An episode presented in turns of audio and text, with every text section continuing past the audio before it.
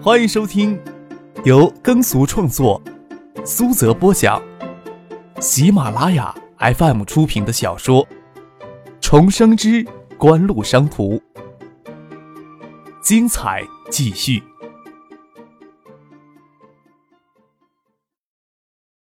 第三百五十四集。虽然同是建业市的政府副市长。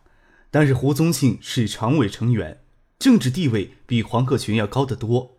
他语气里多少表现出对黄克群的轻视，与骨子里也透些冷淡。官场上的阴谋诡计、拉帮结派、勾心斗角，和和睦睦的官场，除了新闻联播，其他地方张克还真没见到过。黄克群的态度也软中带硬，哈哈笑着说：“哈。”我是约柳大秘书出来吃饭，没想到误撞胡市长你的地盘了。我们正打算撤退，请服务员另安排包厢呢。不一起过去？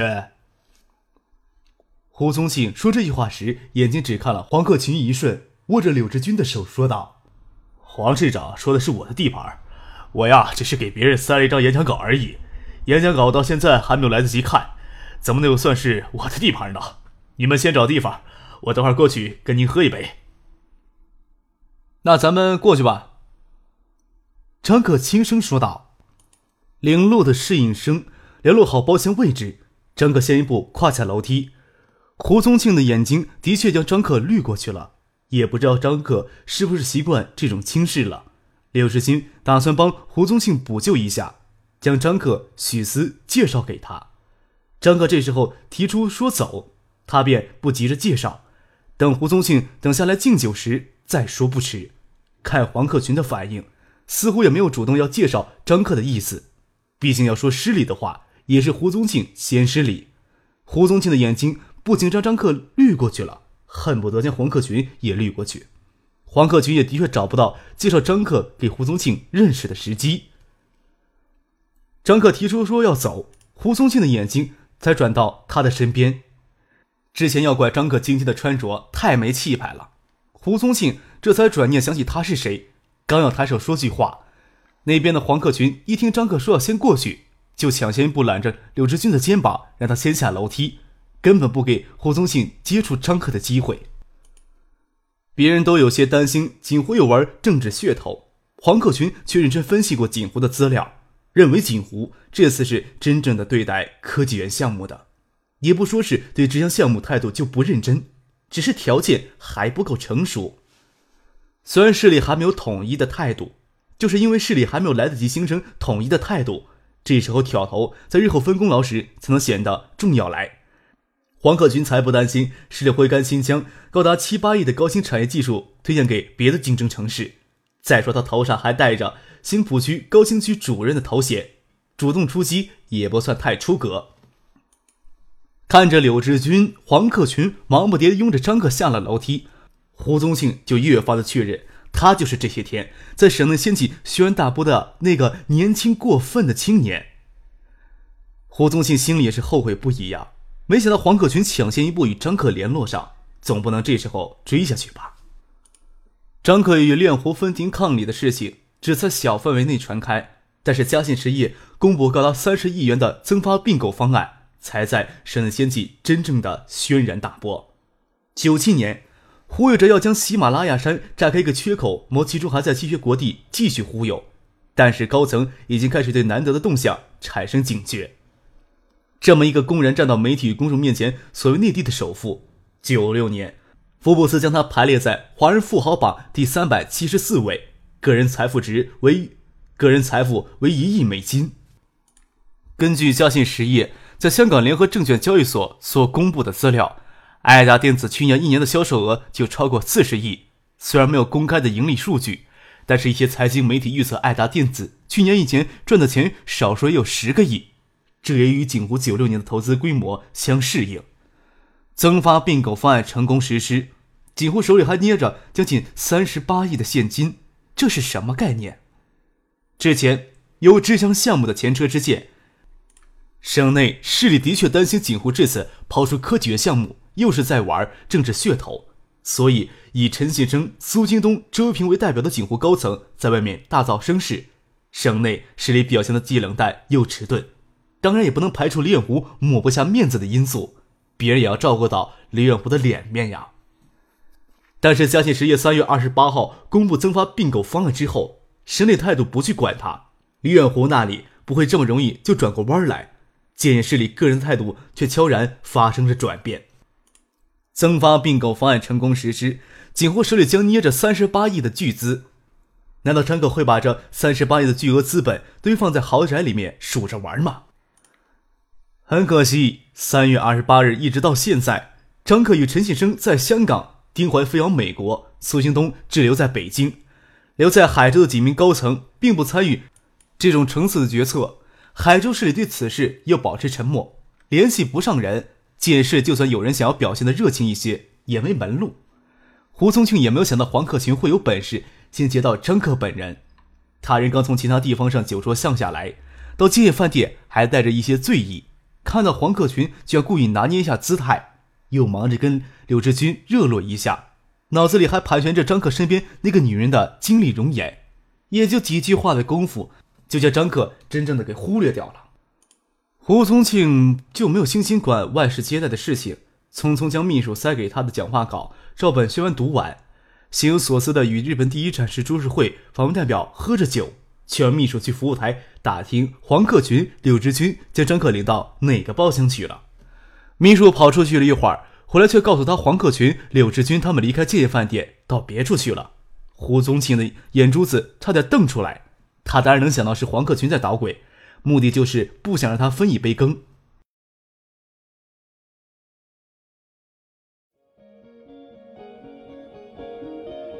您正在收听的是。由喜马拉雅 FM 出品的《重生之官路商途》，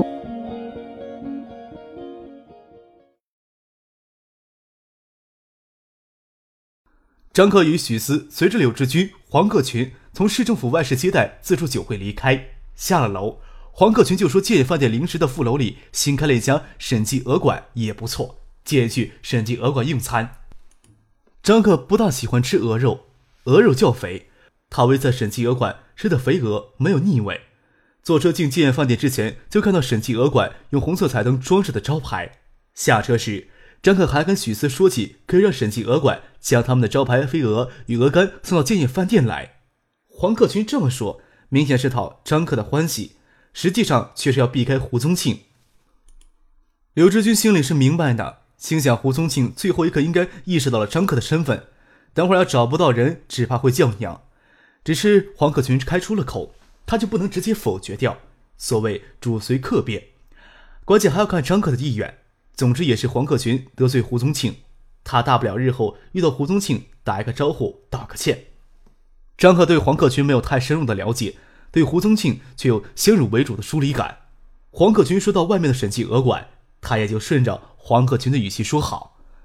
从黄克群与胡宗庆两人的反应，张克意识到。建业市里还没有对锦湖抛出的科技园项目形成统一的建议，是黄克群自己有立功的意愿，另找地方吃饭不过是不想让胡宗庆沾边儿。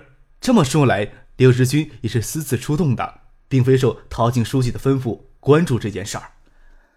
吃饭时自然要提到科技园项目，既然这次只是黄克群与柳志军的私自出动，张克的口风就咬得很紧。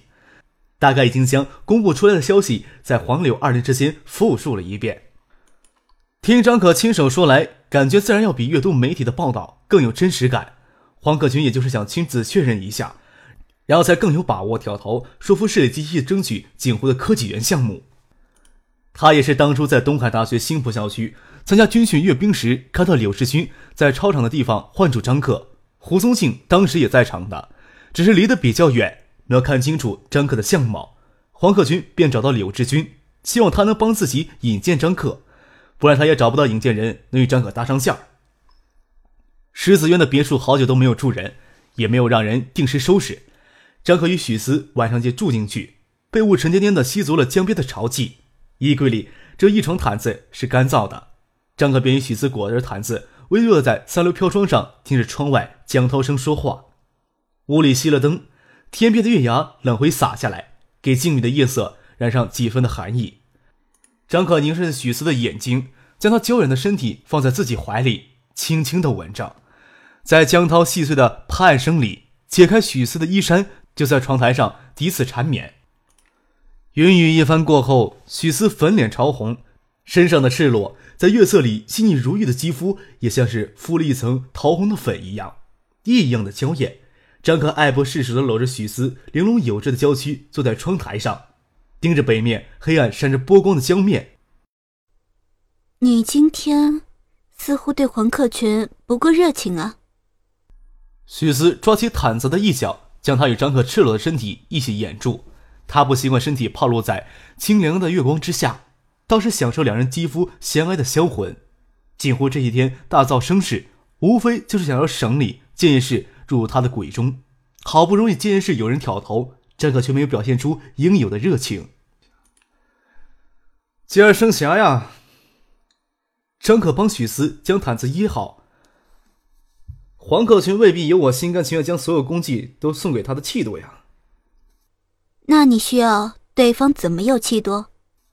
这个气度呀，可能也不仅仅是黄克群一人的问题。新浦区的高新产业园区，八八年就由省政府与建业市共同创建，九一年成为国内首批国家级高新区。也就是九一年，黄克群从市里革市长的位子调到高新区担任副主任，之后又兼任新浦区的区委副书记、区委书记。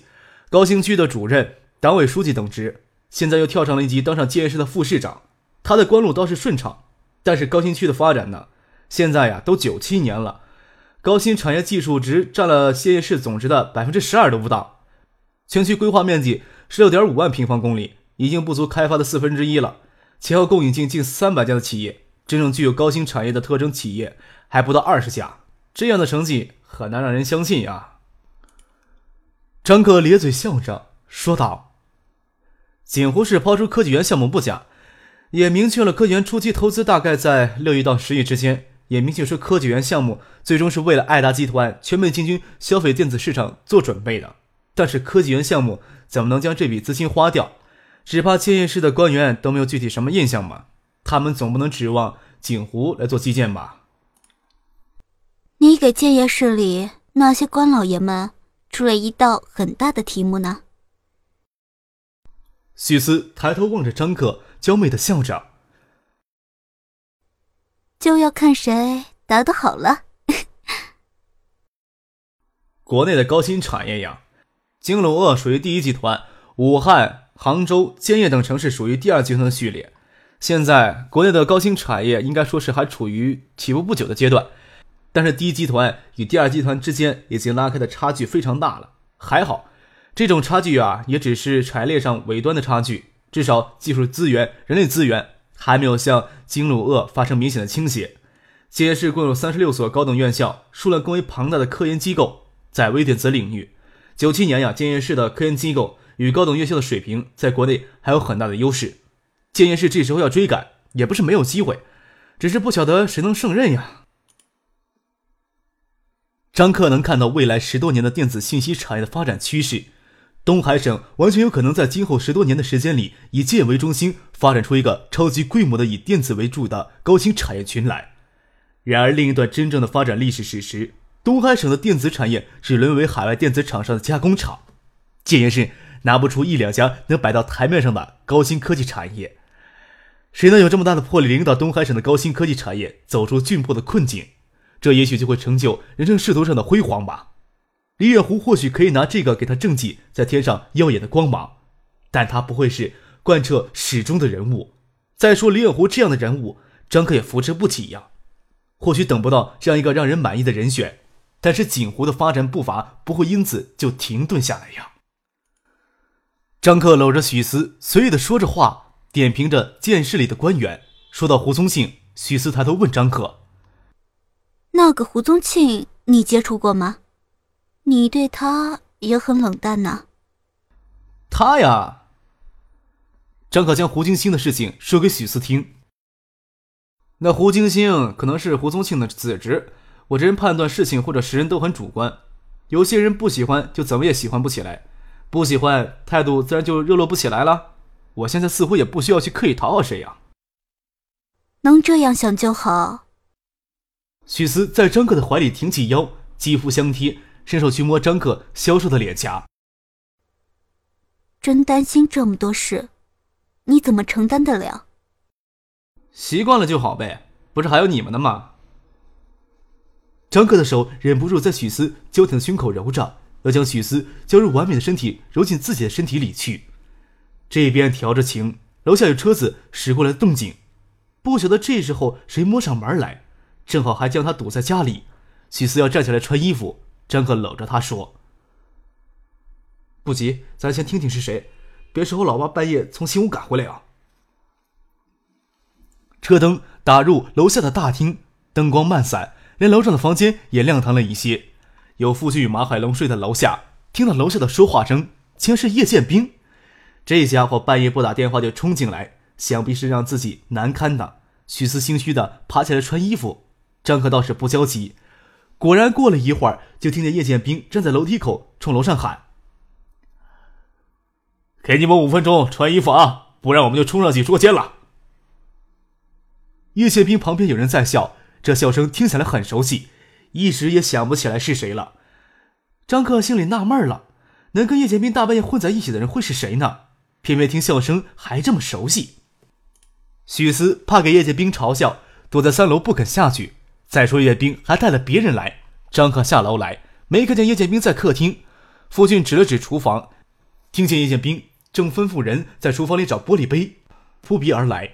没记得这栋房子存有咖啡呀，能找到咖啡壶就能找到咖啡杯，找玻璃杯做什么呀？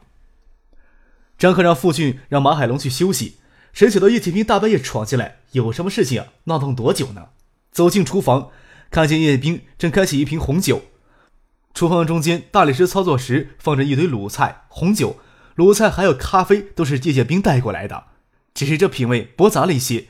姚文胜从厨具里找出玻璃杯。转过身来看着张克说：“客少瞒人还真是瞒的挺紧呀！我后来还与姚坚聚过两回，他只字不提你呀。”啊！张克的确没有想到，这熟悉的笑声竟然是姚文胜。有些奇怪，姚文胜这时候出现在建业，将叶剑兵领他过来，定有故事可听。姚坚是北京分公司的副总经理，张克当初还吩咐他要姚文胜搞好关系。没想到姚文胜直接找上门来，笑了起来，说道：“我说呀，这声音怎么这么熟悉呢？感到建业让我做地主之谊呢？”上回在北京的夜店，姚文胜倒是不介意他家里指定的未婚妻一心与张克他们混在一起。他小子与这位高斯科的陆建也在泡北外的学生妹，交谈起来性情颇为相投。姚文胜最后还坚持要尽地主之谊。张克说道。在建业呀，我可不敢跟叶哥争这个地主。又问叶剑兵：“我离开香港时打算去北京，没有买到机票，才临时决定先到建业来处理一些事情。你怎么知道我在这儿呀？”“呵，我当然以为你直接去了北京了呀。”叶剑斌嘿然一笑，说道：“文胜呀，在东航的眼线不少，你以为你扛着一片树叶挡在脸上就能瞒过谁呀？”两个人在飞机上还卿卿我我的，我想呀，你到今夜没有联系我，大概是怕我打扰你们双宿双飞，所以就直接半夜来这里逮你了。张哥这时候却在想，以后与不同的女人是不是要选择坐不同家的飞机呢？年后到处奔波，就是上回去香港，从建业坐飞机去一家老宅看望叶祖范老人，但是叶剑兵人没在建业，这段时间还没有跟叶剑兵说上话，倒是没想到叶剑兵与姚文胜认识。看起来关系还相当不错。